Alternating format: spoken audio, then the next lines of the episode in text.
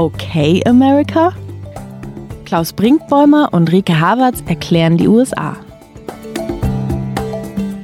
Hallo zu OK America, dem transatlantischen Podcast von Zeit Online. Ich bin Rike Havertz und US-Korrespondentin in Washington, D.C. Und ich bin Klaus Brinkbäumer, Zeitautor, Zeit Online-Autor in Hamburg. Willkommen zurück in Deutschland. Also ich kann ja gar nicht willkommen sagen, weil ich bin ja jetzt ja, auf der anderen Seite. Aber Klaus, bist du gut angekommen in Hamburg? Ja, ja, ja, bestens. Und äh, mit negativen Covid-Tests, was ja das Wichtigste in diesen Zeiten ist. Ähm, es war ein äh, wahnsinnig anstrengender Abschied von New York, deshalb, weil, weil so bürokratische Dinge unglaublich verlangsamt sind in den USA. Ich weiß nicht, ob du das auch schon merkst jetzt in, in diesen Tagen. Äh, ja, man merkt es direkt, wenn man hier ankommt, dass logistisch einiges nicht so das richtig Land scheint nicht stillzustehen. Also jetzt eines von 15 Umzugsdetails. Ich, ich wollte ein Auto verkaufen oder wir wollten ein Auto verkaufen. Und ein Papier fehlte, das aus Concord, New Hampshire stammte, weil wir das Auto in New Hampshire gekauft hatten. So ein Papier, was, ja, wenn man es nach Deutschland übertragen würde, glaube ich, der Kfz-Brief wäre.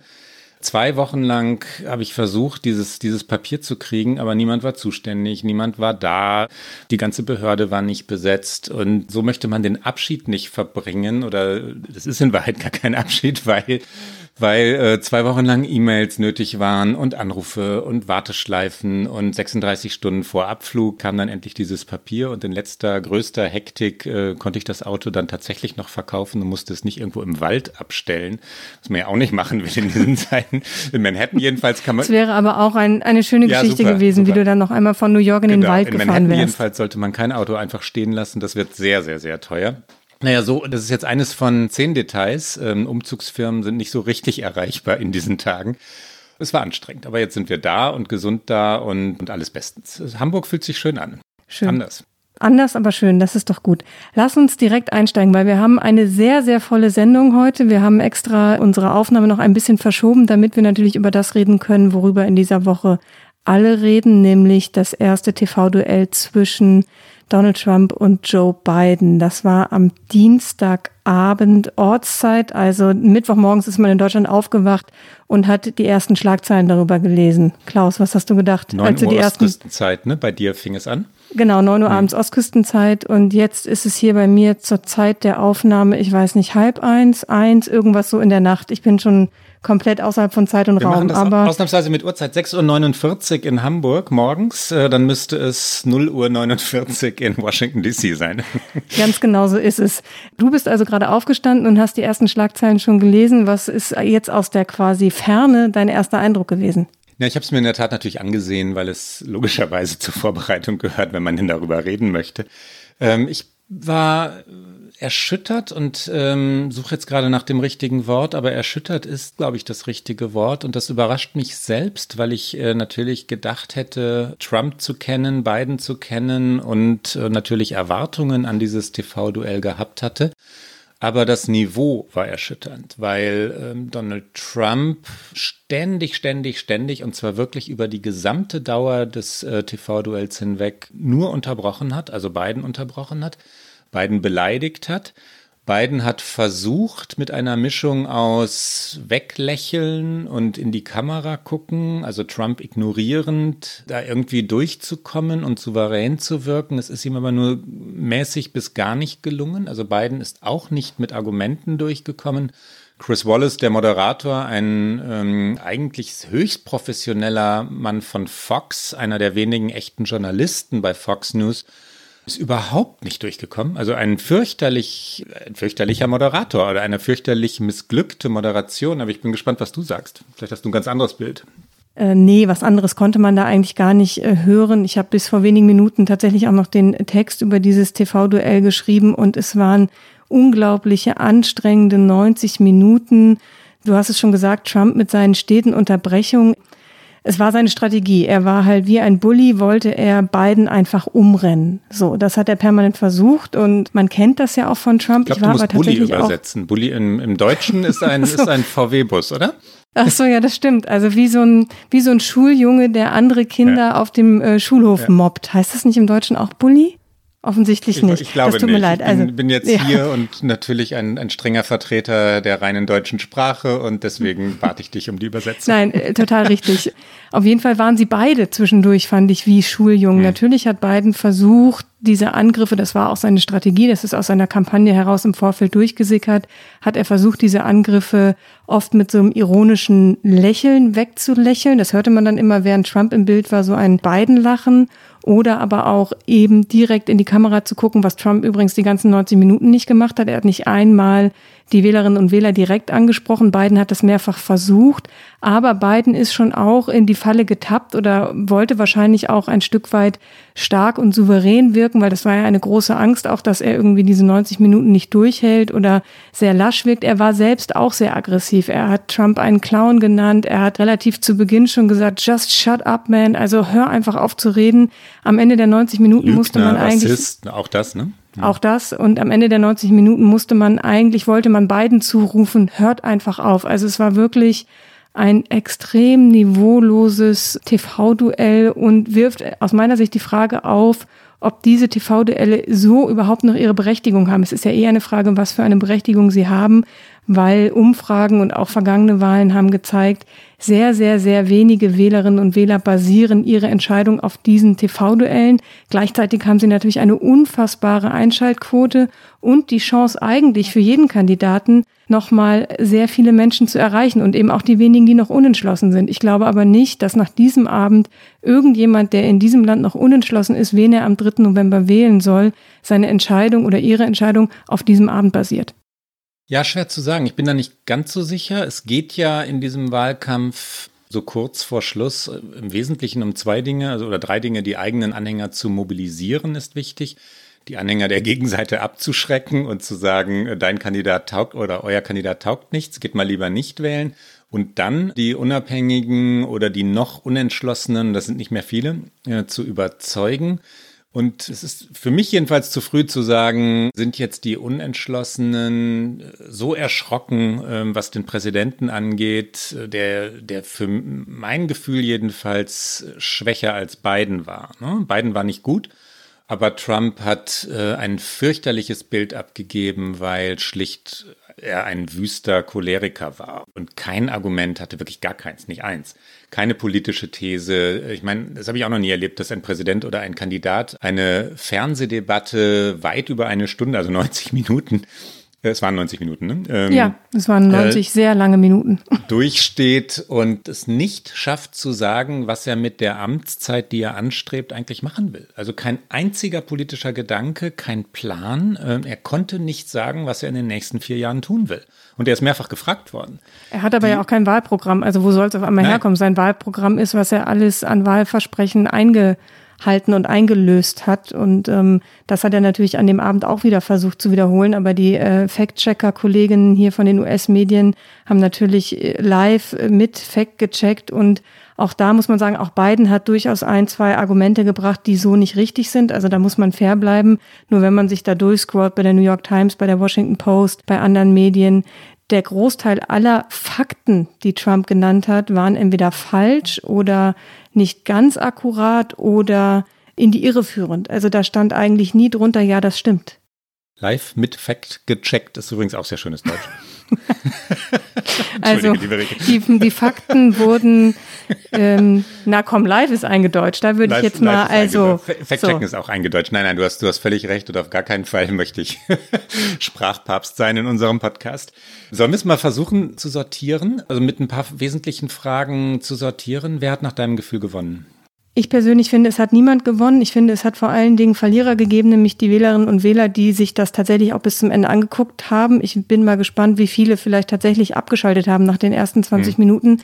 Wenn ich mich festlegen müsste, würde ich sagen, Biden hatte noch eher Momente, in denen er gut war und er hat wenigstens den Versuch gemacht, eine Botschaft an den Wähler zu bringen. Sich ganz genauso. Ich äh, glaube, ist jetzt kann man, man kann ja so früh nach dem TV-Duell nur, nur mit Hypothesen arbeiten, dass einige Unabhängige sagen werden, jetzt bin ich's leid. mit Unabhängigen meine ich die noch nicht entschlossenen, die keiner Partei fest zugeordnet sind. Ne? So, jetzt bin ich's leid, ich will diesen Präsidenten nicht mehr. Diesen permanenten Lärm, diesen Radau, dieses unzivilisierte, wüste, stillose, so geht das Land vor die Hunde. Das ist so. Ich glaube, dass es einige geben wird, die mit dieser Konsequenz aus, ähm, aus diesem Abend herausgehen. Aber wir werden sehen. Wir werden die Umfragen in den nächsten Tagen erst erleben. Was waren für dich die zentralen Themen? Also was waren die, wenn man überhaupt von Themen oder sachlicher Diskussion reden kann hier? Ähm, schwierig. Also Biden war ganz klar derjenige, der versucht hat, fast jedes Thema auf Corona und auf eine flächendeckende Krankenversicherung zu drehen. Das ist halt sein Thema. Das hat er auch immer wieder ganz gut hinbekommen. Ich fand ihn sehr stark am Ende, als es um die Integrität oder die Legitimität dieser Wahl geht, als er wirklich auch deutlich gesagt hat, geht raus, geht wählen, ihr seid der entscheidende Faktor hier und wenn ihr rausgeht und wählt, dann hat Trump keine Chance, diese Wahl wie auch immer zu versuchen, in seinem Sinne zu beeinflussen. Da fand ich ihn gut. Trump hatte natürlich seinen starken Moment in der Frage nach Rassismus und rassistischer Polizeigewalt aus meiner Sicht, weil er da einfach sich total weggeduckt hat äh, nach der Frage, wie rassistisch er und seine Präsidentschaft sind und einfach seine Law and Order, also seine Recht und Ordnung äh, Phrase immer wieder anbringen konnte. Da fand ich ihn noch besser so in, in seinen Momenten. Da fand ich wiederum Biden nicht besonders gut, weil er, finde ich, wie so oft den Fehler gemacht hat, weil er versucht, sich nicht zu sehr in diese Ecke drängen zu lassen von einem vermeintlich linken Mob, der da auf den Straßen demonstriert, dann bei rassistischer Polizeigewalt davon gesprochen hat, es seien ein paar schwarze Schafe. Und das, finde ich, nimmt wiederum seine Aussage, dass es im Land systematischen Rassismus gibt, totale Kraft und Wucht und ist auch vermutlich nicht akkurat. Aber das ist natürlich da sein Spagat gewesen, zu versuchen, auch die Mitte irgendwie mitzunehmen. Da fand ich ihn eher nicht so gut. Also ich fand ihn im Wahlbereich gut und ich fand ihn, was immer wieder zu sagen, 200.000 Tote, über 200.000 Tote, wir brauchen eine Krankenversicherung, da ist er ziemlich gut an seinen Themen geblieben. Wie ja. hast du es gesehen? Ja, ähnlich. Ich war überrascht davon, dass es Biden und auch Wallace, das hätte auch das Interesse des Moderators sein müssen, nicht gelungen ist, Trump bei dem Steuerthema wirklich äh, in, die, in die Enge zu treiben. Das haben sie beide nicht geschafft und es wäre leicht gewesen. Ne? Also natürlich war das Steuerthema ein Thema, aber es versandete so oder versickerte ich glaube, wir sollten ganz kurz erklären, was passiert ist, weil nicht alle Hörerinnen und Hörer das mitbekommen haben werden. Vor wenigen Tagen hat die New York Times eine spektakuläre Enthüllung veröffentlicht. In den USA wurde über Jahre spekuliert, warum Donald Trump sein Wahlversprechen nicht einhielt, seine Steuererklärung der vergangenen Jahre offenzulegen. Das machen amerikanische Politiker. Das gehört sich so in Amerika, Steuererklärung offenzulegen, damit die Wähler und Wählerinnen wissen, wen sie da wählen. Das ist Standard in den USA, anders als in Deutschland. Und Trump hatte, wie gesagt, es versprochen und dann tat er es aber nicht. Und dann wurde spekuliert über Jahre, warum nicht? Ist er vielleicht gar nicht so reich, wie er sagt? Hat er Steuerhinterziehung begangen? Gibt es in seinem Firmengeflecht Abgründe, die er eben nicht offenlegen will? Hat Wladimir Putin irgendetwas gegen ihn in der Hand auf finanzieller Basis, also den Bau von irgendwelchen Türmen in Moskau oder so, den Trump ja geplant hatte? Und in diesen jetzt äh, von der New York Times äh, veröffentlichten Enthüllungen geht es genau darum, Steuern der letzten 19 Jahre. Äh, über viele Jahre, um jetzt mal ganz grob einige Dinge zusammenzufassen, hat Donald Trump keine Steuern gezahlt, keine Einkommenssteuer. 2017, als er gewählt wurde, und dann im ersten Jahr seiner Präsidentschaft 2018 hat er 750 Dollar Einkommenssteuer gezahlt. Was natürlich für Empörung sorgt, weil jeder Amerikaner, der einen kleinen Job hat, Tankwart ist, äh, was auch immer ist, ja, Krankenschwester ist, also einen schlecht bezahlten Job. Ich möchte auf gar keinen Fall irgendwie diese Jobs herabsetzen, diese Arbeitsplätze herabsetzen. Ganz normale Amerikaner zahlen Tausende von Dollars Steuern und der Präsident 750. Er ist bei weitem nicht so reich, wie er immer angegeben hat, jedenfalls wenn man seinen eigenen Zahlen glauben darf. Er schuldet viele hundert Millionen Dollar in den nächsten vier Jahren. Also er hat enorme Schulden. Und diese Enthüllung war spektakulär. Dass das in der TV-Debatte so wenig zur Geltung kam, dass Trumps Steuertricks ja durchaus auch unpatriotisch genannt werden können. Alle Präsidenten vor ihm haben wesentlich höhere Steuern gezahlt. Obama äh, Millionen von Steuern. Ja? Äh, Millionen Dollar von Steuern. Hat mich gewundert. Ich hätte auch gedacht, dass das unbedingt Bidens richtige Offensive sein würde. Er hat es ein bisschen versucht, aber nicht, nicht, nicht ja, wirklich. Ja, das ne? hat er ein bisschen liegen lassen. Interessanterweise hat er ja nur wenige Stunden bevor dieses Duell anfing, seine eigene Steuererklärung für 2019 mhm. veröffentlicht, genauso wie Stimmt. Kamala mhm. Harris auch. Und ähm, beide haben halt ein zigfaches natürlich an Steuern gezahlt. Ja ich glaube, Biden und seine Ehefrau um die 300.000 Dollar, wenn ich es richtig im Kopf ja, habe. Und Harris über eine Million sogar mit ihrem Ehemann zusammen. Insofern äh, dachte ich auch, dass das zentraler werden würde. Ist es aber nicht. Aber du hast ihn jetzt auch schon mehrfach angesprochen. Äh, Chris Wallace, der Moderator, der eigentlich einen exzellenten Ruf hat, der auch ein sehr gutes Interview mit Trump noch im Juni mhm. dieses Jahres geführt hat, wo er ihn wirklich sehr, äh, nicht bedrängt, aber sehr nachgefasst hat, äh, sehr journalistisch sehr gut war, hat überhaupt keinen Zugriff auf diese Debatte bekommen an diesem Abend. Er hat im Vorfeld gesagt, er wolle so unsichtbar wie möglich sein, dann sei es eine gute Debatte. Es ist ihm weder gelungen, dass er unsichtbar ist, noch ist es ihm gelungen, dass es eine gute Debatte war, weil er hat Trump, ich glaube, nachdem zwei Drittel des Duells rum waren, darauf hingewiesen, dass er seine zwei Minuten Redezeit ständig überzieht. Er hat zwischendurch beide fast angeschrien, um sie irgendwie hm. zur Ordnung zu rufen. Und hat ja, so kann man das nennen. Ne? Ja, ähm, also er, er, tat mir schon auch leid. Also ich möchte da mit ihm nicht tauschen. Und ich glaube, der äh, Kollege, der jetzt das Duell Nummer zwei moderiert, hat es vorher noch nie gemacht. Der muss nach diesem Abend vermutlich auch erst noch mal drei Runden um den Block laufen, bevor er sich dann dieser Aufgabe widmet. Aber das war auf jeden Fall keine besonders starke Vorstellung vom Moderator. Und das würde uns geschickt nee. überleiten, aber du willst natürlich noch was dazu sagen und das ja, darfst ja, du natürlich selbstverständlich auch. möchte ich dazu was sagen. Ich habe kein Mitleid, also mit Menschen, die, die sich bei Fox News einreihen und dort arbeiten und sehr, sehr viel Geld dafür äh, bekommen, dass sie tatsächlich Wirklichkeit verdrehen. Damit meine ich jetzt den Sender und nicht Chris Wallace persönlich nicht mehr journalistisch arbeiten, sondern Agitatoren sind, äh, Propaganda betreiben. Das macht Fox News und wir kommen gleich noch zu Medien hier. Habe ich kein Mitleid. Ne? Also die, äh, die sind ich bin Profis, da sehr die, weich. die wissen, die wissen, was sie tun. Die äh, kein Mensch wird gezwungen, eine Präsidentschaftsdebatte zu moderieren. Und Chris Wallace kannte beide Kandidaten.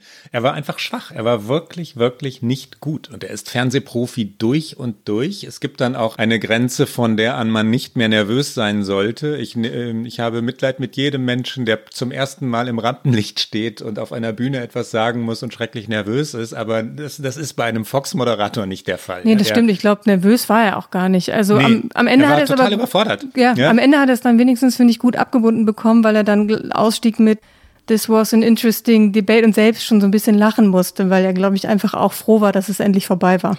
Ja, das war aber eine Kapitulation, ne? Total. Ehe wir zum Thema, das dazu passt, also zum zweiten Thema dieser Sendung kommen, äh, wollen wir unseren Zuhörern und Zuhörerinnen einen kurzen Zusammenschnitt anbieten. Äh, das ist eine erste Zusammenfassung, die die Washington Post gemacht hat. Einige Zitate aus dieser Fernsehdebatte, einige Äußerungen, um jetzt ganz kurz zu übersetzen, aber wirklich nur paraphrasierend zu übersetzen. Trump beschimpft Biden, Biden weiß nicht genau, was er sagen soll und es gibt keinerlei politische Gedanken. Ja, ja? das gehört natürlich unbedingt rein hier. Ein kurzer Ausschnitt aus der Fernsehdebatte.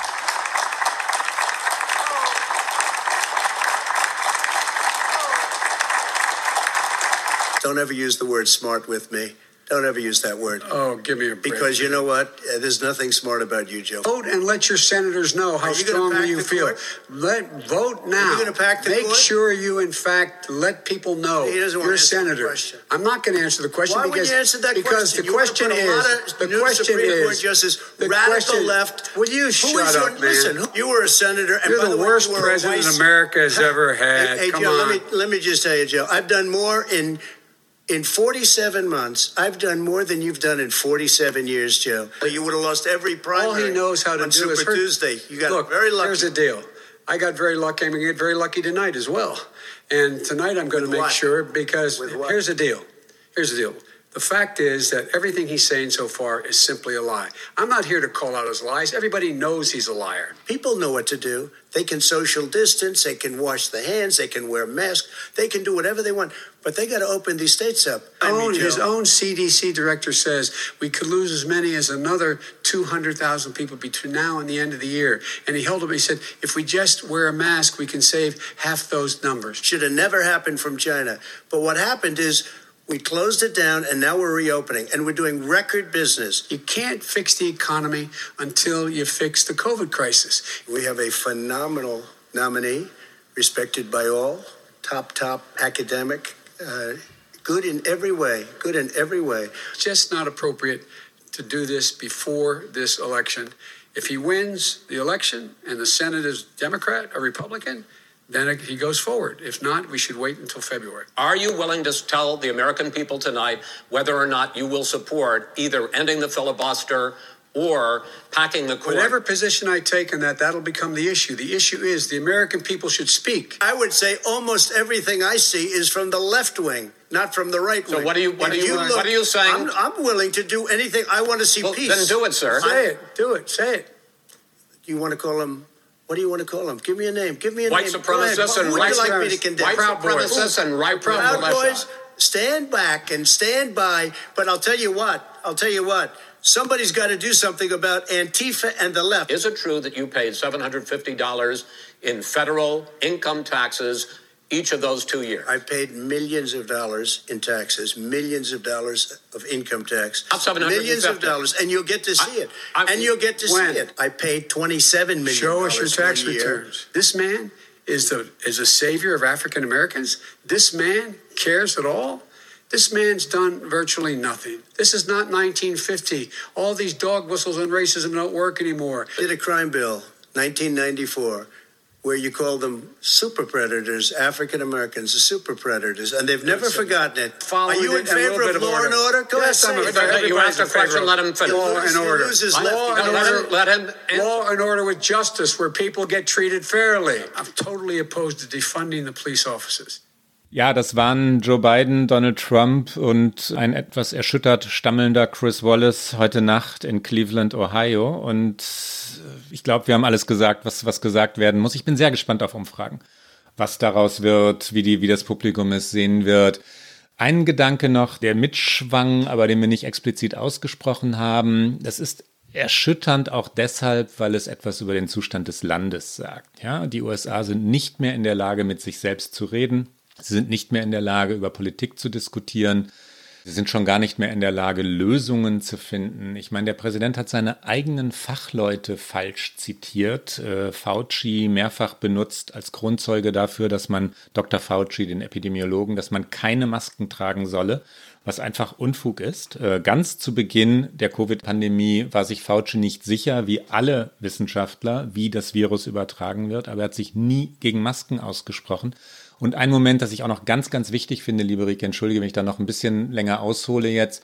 Es gab einen Augenblick, in dem Trump gefragt wurde, verdammen Sie eigentlich White Supremacists, ist der amerikanische Ausdruck, weiße Rassisten kann man am ehesten im Deutschen sagen. Und es gibt eine Gruppe namens Proud Boys, die in Portland, Oregon wirklich einmarschiert ist. Und Trump hat die nicht kritisiert. Er hat explizit nicht sich von ihnen distanziert und er hat gesagt, someone has to be ready. Also jemand muss gegen die Linken Widerstand leisten und bereitstehen. Man kann es durchaus als Aufruf zur Mobilmachung ähm, verstehen und die Proud Boys, die ein echt harter Trupp sind, äh, waren ja richtig erregt ne, vor Begeisterung und jubilierten dann online. Kein schöner Moment für die amerikanische Demokratie. Total richtig. Erschütternd ist, dass mich das schon gar nicht mehr erschreckt. Also ich habe das natürlich Ja, ja. auch gehört und ich habe das auch in meinem Text geschrieben und dachte, ja, aber ich erwarte nichts anderes davon. Ich erwarte keine klare Distanzierung von diesem Präsidenten, von weißer Vorherrschaft, von rechtsradikalen Milizen. Ähm, er, er hält das immer im Wagen und im Ungefähren. Er lässt sich immer eine Hintertür offen und deswegen ist mir das natürlich hier schon völlig durchgerutscht, aber du hast total richtig, das noch zu erwähnen. Und wenn unsere Hörerinnen und Hörer uns zuhören in diesem Moment, sind natürlich schon Umfragen und alle möglichen Dinge veröffentlicht, ist der Nachrichtendreh schon fünfmal weitergegangen und dann, dann werden mit Sicherheit die ersten Umfragen schon da sein und Gewinner, Verlierer, gute und starke Momente noch sehr viel mehr seziert werden. Und das ist ja auch immer ganz interessant, dann den ersten Eindruck mit einem zweiten und einem dritten Eindruck abzugleichen. Wir wollen noch einen Haken schlagen, eben gerade weil Fernsehdebatten ja ein Medienereignis sind. Der amerikanische Wahlkampf ist richtig choreografiert inzwischen, wie eine Reality-Serie ähm, über anderthalb Jahre hinweg mit den Fernsehdebatten, ja auch schon bei den Vorwahlen, den Fernsehdebatten als Höhepunkten immer wieder mit Cliffhangern. Die USA sind eine Entertainment-Gesellschaft und Politik reiht sich da ein. Die Medien dominieren diesen Wahlkampf. Ähm, wie gesagt, über Fernsehdebatten, Werbespots, Interviews, äh, Fox News, CNN, MSNBC leben vom amerikanischen Wahlkampf. Deswegen ist der so in die Länge gezogen. Die Medien und die Politik. Was hat sich da verschoben? Was hat sich da verändert? Wollen wir bei Trump beginnen? Trump und die Medien? Wir können total gerne bei Trump und den Medien beginnen oder ich schlage jetzt kurz einen Haken und äh, sage, Trump und die Beziehung zu den Medien, das hat das extrem verändert und könnte aber einen kleinen historischen Ausflug machen, weil natürlich die Beziehung zwischen Präsidenten und Medien schon immer sehr besonders war und es auch schon vor Trump natürlich Präsidenten gegeben hat, die versucht haben, die Medien für sich bestmöglich zu nutzen. Und da finde ich, könnten wir kurz sprechen, bevor wir dann nahtlos zu Trump und seinem Umgang mit Twitter und den äh, Pressekolleginnen und Kollegen im Weißen Haus reden über zwei Momente, und zwar einmal über Franklin D. Roosevelt, der die sogenannten Fireside-Chats berühmt gemacht hat oder erfunden hat im Grunde genommen. Das waren zwischen 1933 und 1944 Radioansprachen des Präsidenten. Mhm. Und er war im Grunde der erste Präsident, der ein Medium so für sich genutzt hat. Denn die Idee dahinter war, dass es den Bürgern das Gefühl geben sollte, der Präsident kommt zu ihnen nach Hause. Deswegen auch Kaminatmosphäre, also Fireside-Chats, Unterhaltungen am Kamin. Und er hat auch ganz oft diese Ansprachen begonnen mit My Friends oder My Fellow Americans und hat da aber eigentlich dann Politik erklärt. Er hat seinen No Deal erklärt, er hat während des Zweiten Weltkrieges Ansprachen gehalten und er wirkte da halt auch immer souverän. Äh, FDR, wie er immer genannt wird, saß ja wegen Kinderlähmung größtenteils im Rollstuhl und das haben die Fotografen zwar damals sehr respektvoll nicht in Szene gesetzt, aber er wirkte dann doch eher immer gebrechlich und das ist natürlich im Radio überhaupt nicht zum Tragen gekommen. Und deswegen hat er das politisch für sich sehr, sehr gut genutzt. Und der zweite Moment, über den wir natürlich in dieser Sendung kurz reden müssen, weil wir über das TV-Duell zwischen Trump und Biden gesprochen haben, ist natürlich John F. Kennedy und Richard Nixon, im September 1960 in Chicago die allererste TV-Debatte, die die Legende will es so Kennedy den ultimativen Sieg über Richard Nixon beschert hat, weil Kennedy sah frisch und jung und erholt aus, hatte sich morgens noch auf dem Dach des Hotels in Chicago, in dem er residierte, ein bisschen gebräunt, während seine Berater ihm Fragen zuwarfen und Nixon wirkte sehr fahl, hat auch das Schminken abgelehnt, weil Kennedy es abgelehnt hat. Dann wollte er sich die Blöße offensichtlich nicht geben und ist dann aber in einem gräulichen Anzug vor dem damals noch sehr schlechten Fernsehbildschirm quasi äh, verschwunden, hat angefangen zu schwitzen und es ist ein legendäres TV-Duell. Und damals setzte ein diese Bedeutung von, was machen diese Debatten, wie kann man sich mit diesem Medium präsentieren und das vielleicht als kurzen historischen Ausflug vorangestellt, bevor wir ins Jetzt springen. Und das Jetzt hast du ja auch sehr gut erlebt in deiner Zeit hier, weil du häufiger auch im Weißen Haus warst und erlebt hast, direkt live, was ich jetzt noch nicht habe, wie Trump mit den Journalistinnen und Journalisten quasi in seinem Vorgarten, im Rose Garden umgeht. Ähm, Donald Trump hat sich ziemlich früh entschieden, einen Sender, und das ist Fox News, hervorzuheben. Das ist der Sender, den er selber sieht. Und das kann man nicht unterschätzen. Angeblich sieht Trump pro Tag sechs Stunden fern und ausschließlich Fox News. Ne? Also er achtet auch drauf, was CNN über ihn berichtet. Er möchte gemocht werden, das sagen jedenfalls seine Mitarbeiter ähm, von CNN, aber er sieht Fox News. Er spricht mit den Fox News Moderatoren persönlich. Ähm, Sean Hannity, Tucker Carlson sind persönliche Berater des Präsidenten. Trump hat in seine Politik der letzten äh, dreieinhalb Jahre immer wieder Forderungen dieser beiden Fox-Moderatoren und dann noch einer dritten Moderatorin, Laura Ingraham, übernommen. Also zum Beispiel die, die Ausgrenzung von Migranten an der Grenze zu Mexiko oder die Trennung von Kindern von ihren Eltern dort an der Grenze. Das war eines der schlimmsten ja, Ereignisse der letzten dreieinhalb Jahre würdelos. Ne? Ähm, rührt zurück auf Forderungen, die zuallererst auf Fox News erhoben worden waren. Das ist sein Sender. Er gibt Fox News Interviews, äh, sehr viel öfter als anderen. Ähm, in Wahrheit gibt er nur Fox News Interviews und, äh, und ruft dort auch immer an. Also er überrascht auch Fox News manchmal damit, also hier ist der Präsident und ich möchte mich gerne einschalten. Und dann ist er plötzlich live via Telefon in einer Sendung. Ähm, er grenzt sich von anderen Medien durch scharfe Attacke ab. Wenn man dort in den Pressekonferenzen ist im Weißen Haus, das war ich in den letzten anderthalb Jahren immer wieder, ist es auch schwer auszuhalten, wie er vor allem äh, Kolleginnen äh, beschimpft und immer wieder zu Maßregeln versucht. Das hatten wir schon mal thematisiert hier, wenn eine asiatisch anmutende Kollegin Trump auch nur eine Frage stellt, rutscht es sofort in, in rassistische Untertöne, von seiner Seite natürlich. Und wenn äh, überhaupt Kolleginnen, das erträgt er nicht, ja, Kolleginnen Fragen stellen, dann kommen immer seine Bemerkungen, be nice, why aren't you, äh, ja, nicer to me, also warum, warum sind sie nicht nett, warum verhalten sie sich nicht, wie sich eine Frau gegenüber einem Mann zu verhalten hat, auch das schwingt mit. Letzteren Satz hat er nicht gesagt, aber das schwingt immer mit. Warum lächeln sie nicht? Etwas, was kein Mann in einem professionellen Umfeld einer Frau sagen sollte, aber das macht der Präsident von seinem Podium gegenüber Journalistinnen. Und dann kommt natürlich ganz entscheidend hinzu diese permanente Bezeichnung als Fake News und Enemy of the People.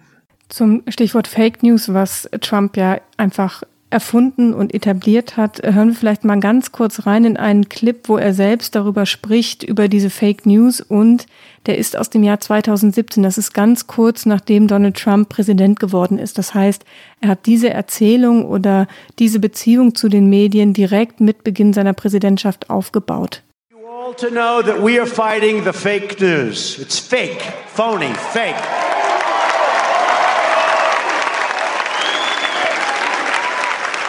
A few days ago, I called the fake news the enemy of the people, and they are. They are the enemy of the people. Because they have no sources, they just make them up when there are none. Zu Beginn der Amtszeit äh, 2017 haben Stephen Bannon, der ehemalige Berater Donald Trumps, der auch Stratege im Wahlkampf war, und Trump zusammengesessen, Vier-Augen-Gespräch und über den Umgang mit Medien geredet. Ähm, und Bannon sagt heute, äh, es seien gemeinsame Ideen gewesen, also sowohl die Verwendung von Begriffen wie Fake News und Enemy of the People, als auch überhaupt diese Abgrenzung von den Medien. Es gibt Leute im Weißen Haus, Mitarbeiter des Präsidenten, die sagen, nein, das seien Bannons Wortschöpfungen gewesen und Trump habe natürlich gesagt, okay, das machen wir so. Äh, Sie haben damit angefangen, gleich zu Beginn. Wir haben darüber schon mal in einer anderen Folge gesprochen. Ganz am Anfang der Amtszeit ging es um ähm, die Größe des Publikums bei Trumps Amtseinführung. Ja, in der Mall von Washington, wie viele Menschen waren da? Der Präsident sagte, es waren mehr als je zuvor. Das war die die größte Zuhörerschaft und vor allem waren es viel mehr als bei Obama. Das war ihm sehr wichtig und das stimmte nicht, weil es ein regnerischer Tag war, weil Trump ähm, nicht die Mehrheit der Stimmen hatte. Mutmaßlich war das einer der Gründe. Und weil einfach diese Begeisterung nicht da war, war die Mall halb leer. Große leere Flächen waren zu sehen. Die Medien schrieben darüber, stellten Fotos gegeneinander und Trump nannte es Fake News. Und sein äh, Pressesprecher Sean Spicer damals äh, sprach von Fake muss ich immer so lachen, weil ja? Saturday Night Live hatte ja so eine schöne Sean Spicer-Parodie. Ja, ja, hinreißend. Stimmt, stimmt, stimmt. Und ähm, worauf ich hinaus wollte, die Strategie ist ja das Interessante. Bannon und Trump hatten damals gesehen, und Bannon spricht darüber heute, dass die Zuhörerschaft, beziehungsweise in dem Fall die Wählerschaft, also die Wähler und Wählerinnen, und es sind ja vor allem männliche Wähler, die Wähler Donald Trumps ähm, diese Angriffe auf die Medien lieben. Weil es für die Wähler, also die, die ja, konservativen, meist ohne College-Abschluss, so ganz darf man es nicht generalisieren, aber meist ist es so, im mittleren Westen und im Innern des Landes etwas Symbolisches hat, äh, ein Angriff gegen die Eliten. Ja? Medien stehen für die Eliten und äh, Trump haut denen eins um die Ohren und er greift die richtig an und zeigt es denen mal so richtig. Das mögen die Wähler Donald Trumps sehr. Die schätzen die Medien nicht, sie verachten die Medien. Medien haben es überall auf der Welt oder jedenfalls an vielen Orten auf der Welt schwer. Doch in Amerika ist es, weil es eben vom Präsidenten kommt, auf eine ganz besondere Ebene gehoben worden. Und dann gibt es ein zweites strategisches Element in dem Ganzen. Bannon wusste das von vornherein, nämlich durch die Angriffe auf die Medien, diese ständigen Fake News-Attacken, sollte der Präsident, und das gelingt ihm ja auch, kommenden Enthüllungen prophylaktisch die Schärfe nehmen. Also wenn er sagt, ähm, die New York Times sind, ist the failing New York Times, wie er sie immer nennt, also die scheiternde New York Times und the Fake News New York Times, dann gilt eine Enthüllung aus der New York Times jedenfalls bei Trumps Anhängerschaft äh, nur noch halb so viel oder auch gar nichts mehr. Eine Enthüllung wie jetzt die über die Steuern wird tatsächlich bei Trumps Anhängern ausschließlich, also jedenfalls bei der Hardcore-Anhängerschaft, ausschließlich als Angriff gesehen. Die vielen Menschen, die ganz, ganz treu hinter Trump stehen, sehen inzwischen nicht mehr eine neutrale ja, Berichterstattung und lesen dann mal und gucken mal, was sie davon halten und bewerten das dann, sondern es sind Attacken eines Feindes auf einen der ihren. Das hat Trump geschafft. Und das ist eine perfide Handlungsweise, weil sie die Unabhängigkeit der Medien tatsächlich natürlich richtig effektiv untergräbt. Und es wird langfristig einen enormen Schaden anrichten. Zwei Gedanken dazu. Zum einen, das, was du gesagt hast, dass das die Wähler natürlich auch auf na, wiegeln soll, kann man, glaube ich, schon sagen. Kann man schon sagen, das doch, absolut. Funktioniert aufs Wort ich, und es funktioniert einfach gleichbleibend aufs Wort. Ich war am Wochenende in Pennsylvania, also in einem der umkämpften Swing States. Ist nicht so weit von Washington DC mit dem Auto, so zweieinhalb Stunden, aber dann ist man doch schon in einer anderen Welt und da hat Trump eine seiner äh, Make America Great Veranstaltungen abgehalten und ähm, es waren viele Menschen da, ohne Abstand, ohne Masken, das kennt man alles. Es waren nicht so viele, wie Trump es auch dieser Woche in der TV-Debatte wieder gesagt hatte, dass 25.000, äh, 30.000 Menschen zu diesen Veranstaltungen kommen. Aber es waren viele, es waren einige tausend. Und ähm, der Medienbereich ist immer in der Mitte aufgebaut und der ist aber auch, man ist so ein bisschen wie im Zoo, man ist ein bisschen eingezäunt drumherum. Vor einem ist Publikum, da ist die Bühne, dann kommen die großen Aufsteller für die Kameraleute, dann gibt es noch einen Bereich mit Tischen für die schreibenden Journalisten und für die Fotografen und dahinter ist auch Absperrgitter und dahinter stehen aber auch Menschen. Das heißt, man wird von allen Seiten beäugt und beguckt. Und immer wieder skandieren die Leute aus dem Nichts heraus, wie aus einer Choreografie und auch auf Stichwort Trump, wenn er dann da ist, CNN sucks, CNN sucks. Also CNN stinkt. CNN ist scheiße, darf ich glaube ich sagen in diesem Podcast. Das ähm, ist jedenfalls gemeint, ja. Genau, das ist auf jeden Fall gemeint. Und wir hören einmal ganz kurz rein. Das ist kein Ausschnitt von der Rallye, von der ich gerade gesprochen habe, aber sie ähneln sich alle sehr. Es ist immer das gleiche Skandieren.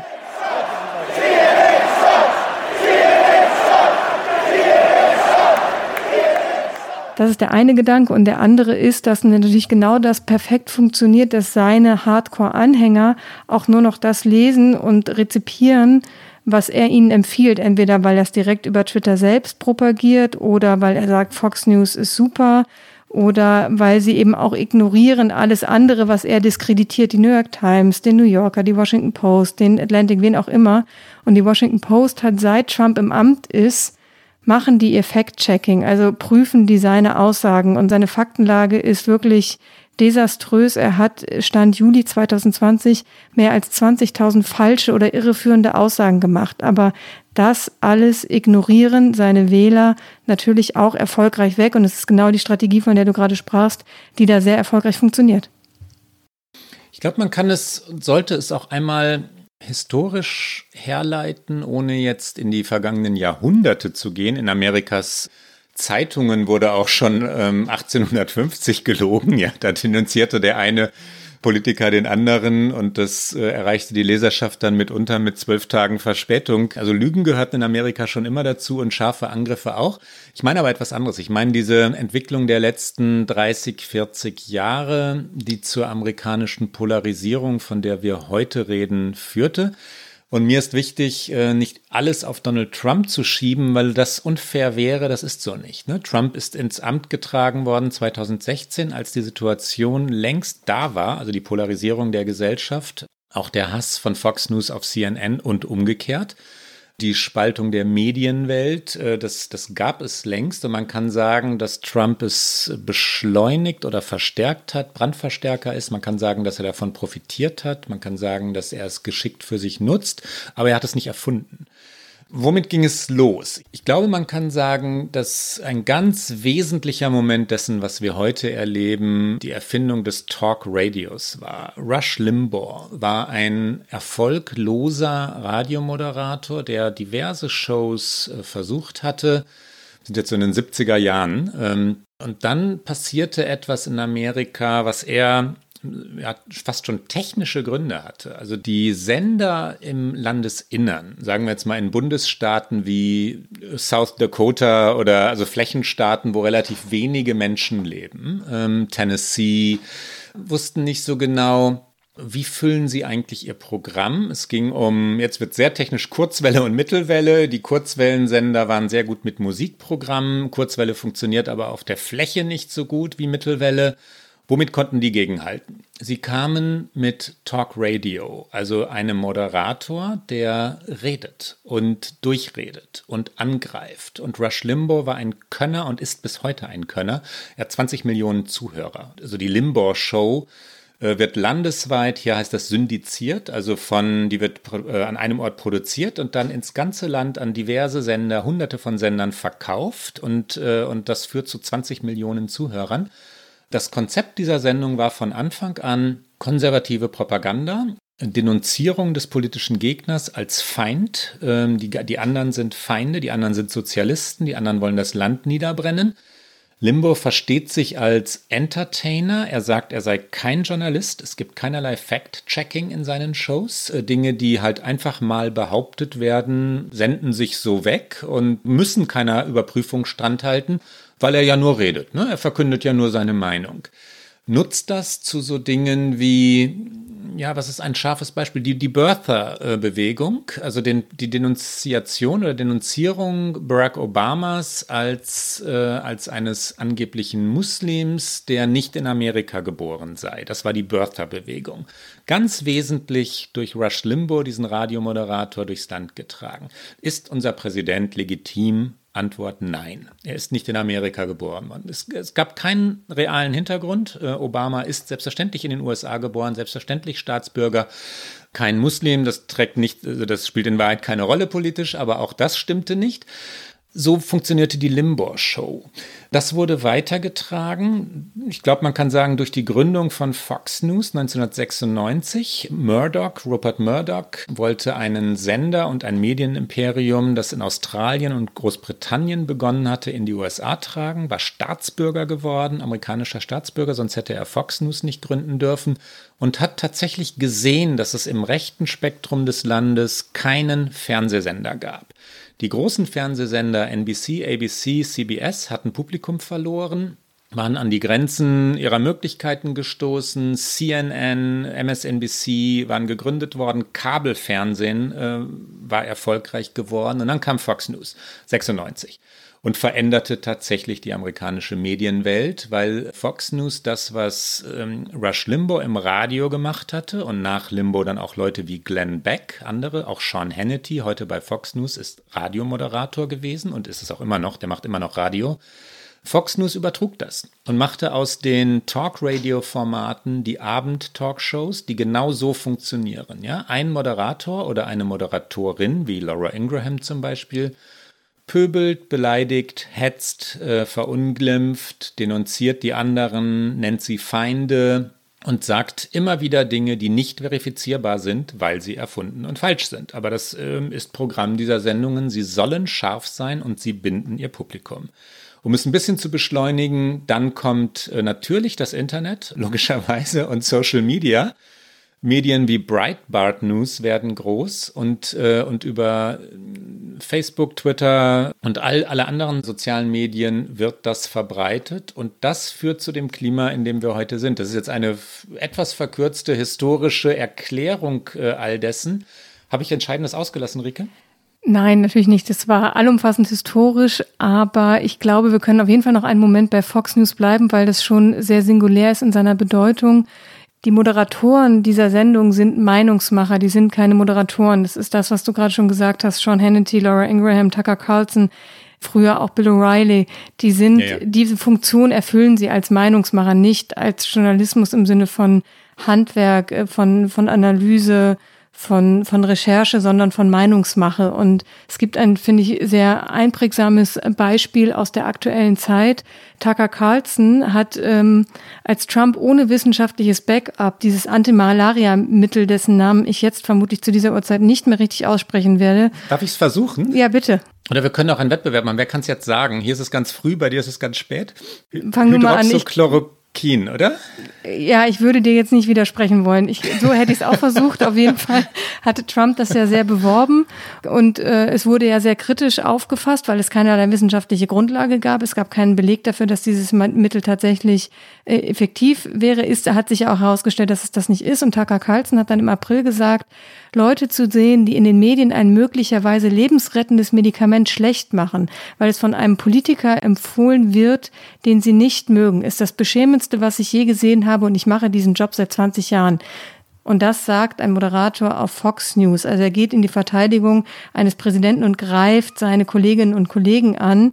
Und die anderen haben das auf Fox News auch gemacht. Und äh, Media Matters, eine sehr gute Non-Profit-Organisation, die die Medien hier in den USA beobachtet, die haben sich die Mühe gemacht und gezählt. Und in fünf Tagen im April wurde dieses Mittel 87 Mal erwähnt. Und in der Woche danach nur noch 20 Mal, als auch Trump es dann fallen gelassen hat.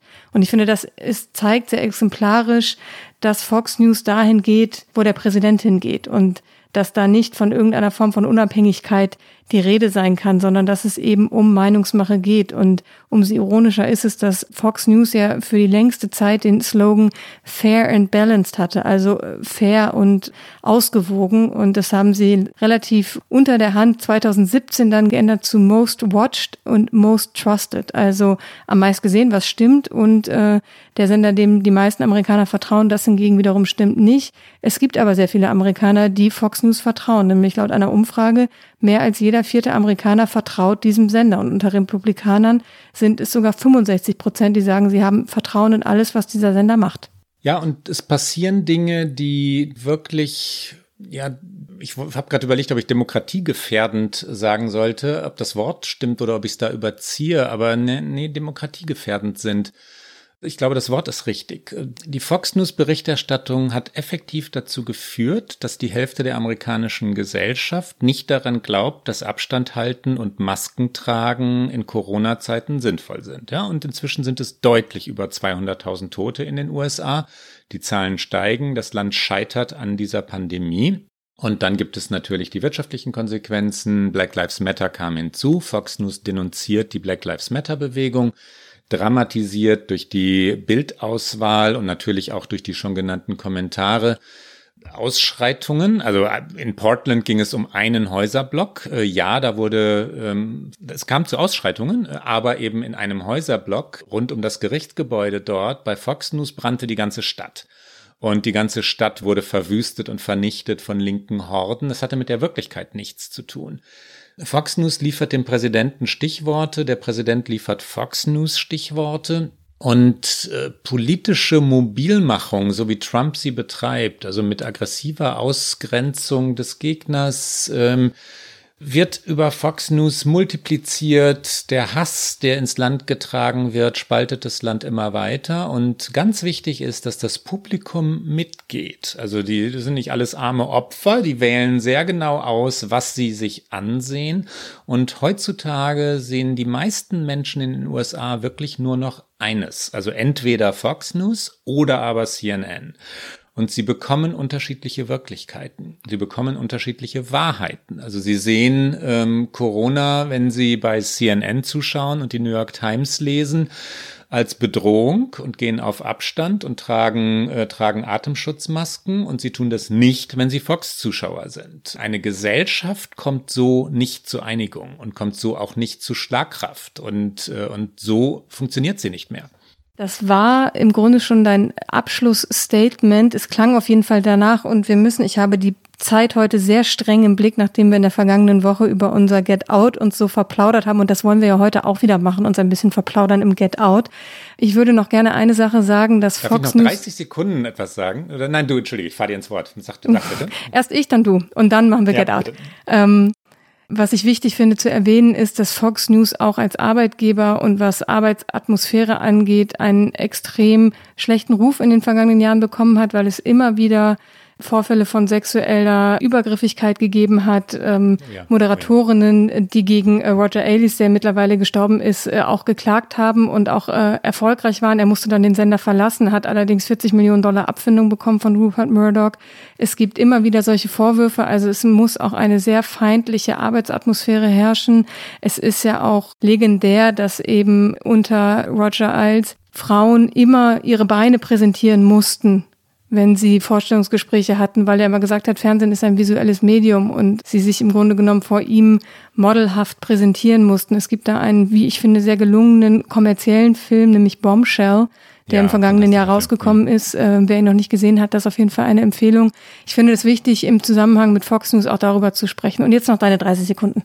Ja, ich splitte sie in jeweils 15 Sekunden. Fox News verbreitet Verschwörungstheorien wie die von QAnon. QAnon ist eine Gruppe, die sagt, dass in Washington pädophile Satanisten regieren würden und Fox News transportiert das äh, in den amerikanischen Mainstream, wenn man das so nennen darf. Sehr spannend ist die Nachfolgediskussion. Fox News wird auch nicht wirklich geführt im Moment. Äh, Rupert Murdoch ist knappe 90. Angeblich schläft er abends immer schon, wenn die Primetime beginnt.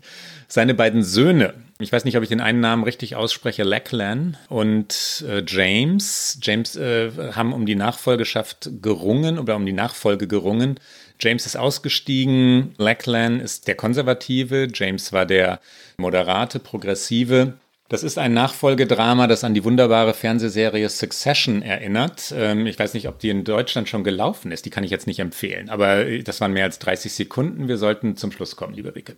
Ich würde sagen, wir gehen nahtlos, weil du hast ja gerade schon so schön über die demokratiegefährdende Veränderung von Medien und Umgang mit Medien durch diese Präsidentschaft gesprochen und sie ist ja eventuell noch nicht vorbei. Also Donald Trump kann ja durchaus auch noch eine zweite Amtszeit gewinnen und das wird natürlich den Graben oder die Ansicht darüber, welche Funktion Medien innerhalb einer Demokratie ausfüllen, in gewissen Kreisen Amerikas nochmal weiter negativ verschärfen. So, das waren jetzt noch meine fünf Cent. Und ich weiß gar nicht, wer fängt denn heute an mit dem Get Out? Erstmal kommt der Jingle. Hier kommt unser Jingle zu unserer tollen Rubrik Get Out.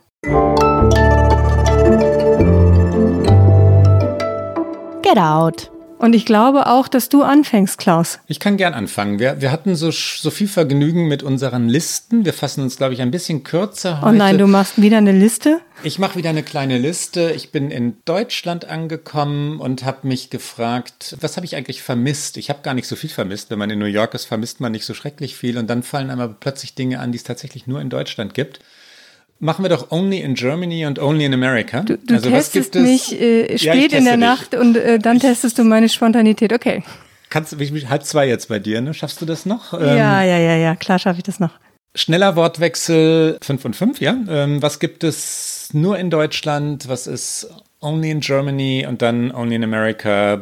Liebenswert, bewundernswert und singulär. Deutschland. Fang du an, dann habe ich noch 30 Sekunden. Fischbrötchen und Krabbensalat. Ah, okay, wenn du mit was zu essen anfängst, dann ist es leicht Lakritz. Das gemütliche, wie soll man es denn nennen, schlaffördernde Grau über der Elbe.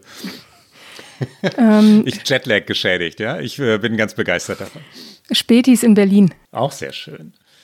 Auslandsberichterstattung. Ähm, ist jetzt ein bisschen gemein, die New York Times hat auch Auslandsberichterstattung, aber wenn man die, äh, die deutschen öffentlich-rechtlichen Sender sich anschaut und das mit dem amerikanischen Trump, Trump, Trump, Trump-Fernsehen vergleicht, in Deutschland gibt es Auslandsberichterstattung. Okay, ähm, du gibst mir immer gute Cues, da fällt mir dann immer direkt was ein. Eine selbstverständliche Krankenversicherung. Sehr, sehr richtig. Das Millantor. Ein für, für Laien und ähm, ja, für Laien das, das Stadion des FC St. Pauli. Mm, okay, dann auch was aus meiner Heimat, Wattwanderung. Oh, sehr schön, sehr schön. Ich hatte nicht gewusst, dass ich es vermisst habe, aber richtig gutes Vollkornbrot, Graubrot. Schwarzbrot möchte ich da sofort ergänzen, aber das darf ja. ich dann ja jetzt nicht mehr sagen. Aber dann bleibe ich auch noch mal im im weitesten Sinne kulinarischen, weil es ist mir hier jetzt gerade wieder begegnet, dass ich so gehetzt wurde beim Essen und die Rechnung direkt im Restaurant lag. Und äh, ich finde es sehr schön, dass man in Deutschland einfach auch drei Stunden nach dem Essen noch im Restaurant sitzen kann, ohne die oh, Rechnung ja. demonstrativ auf den Tisch gelegt zu bekommen. Ja, das hat in Amerika mit diesen hohen Mieten zu tun, ne? dass die jeden Platz im Restaurant pro Abend fünf, sechs Mal verkaufen müssen und dich dann wirklich rausjagen. Äh, sehr unangenehm, finde ich auch. Das waren schon fünf, oder? Das waren, glaube ich, fünf, ja. Only in America. Okay, muss ich jetzt, jetzt anfangen, weil jetzt, du gerade angefangen hast? Anfangen, okay. Ja. Mm, da mache ich gleich weiter mit dieser Hektik. Ähm, deutlich vor dem Ende einer jeglichen Veranstaltung zu gehen. Hauptsache, man steht da nicht im Stau, auch wenn es noch ein ganz knappes Ergebnis im Basketball ist. Hauptsache, man verlässt schon früher das Stadion. Ganz wichtig, auch so in der Oper dann, ne? Ähm, raus, raus, raus. Das spontane Reden, die spontanen Komplimente, oh, was hat, was hat Ihr Sohn für schöne blaue Augen, ja? Die, ähm, die Begegnungen mit Fremden, die zu auch wirklichen Gesprächen führen, das ist leider sehr undeutsch. Und das fehlt mir schon nach zwei Tagen in Deutschland. Mm, okay, dann werde ich auch ein bisschen philosophischer vielleicht oder ein bisschen größer.